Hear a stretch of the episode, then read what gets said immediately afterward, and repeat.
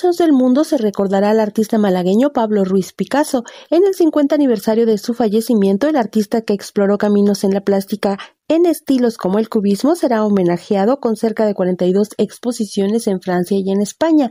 Desde octubre de 2022, el Museo Thais en Bornemisa inició esta celebración con una muestra que enlaza el trabajo de Picasso y Coco Chanel, tal como contó durante su estancia en México su director Evelio Acevedo que es Picasso Chanel, que además abre un poco el, año conmemorativo del 50 aniversario del fallecimiento de Picasso.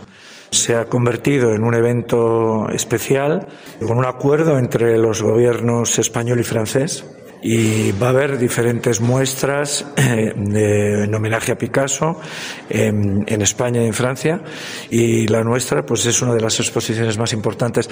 Además tiene eh, una originalidad, o sea, hacer un Picasso distinto hoy día es muy difícil, pero esa visión que hace de, de, la colaboración que hay entre el genio de Picasso y, la genialidad de Coco Chanel como diseñadora, colaboran en, proyectos en común, ellos dos, en teatro, eh, con Jean Cocteau, y Chanel hace eh, vestuarios, mientras Picasso hace escenografías. Bueno, conviven en el París de una época en la que la cultura es algo transversal. Ahora en el sitio web celebracionpicasso.es se detallan las propuestas museísticas para recordar al artista fallecido el 8 de abril, hace 50 años. Para Radio Educación, Alejandra Leal Miranda.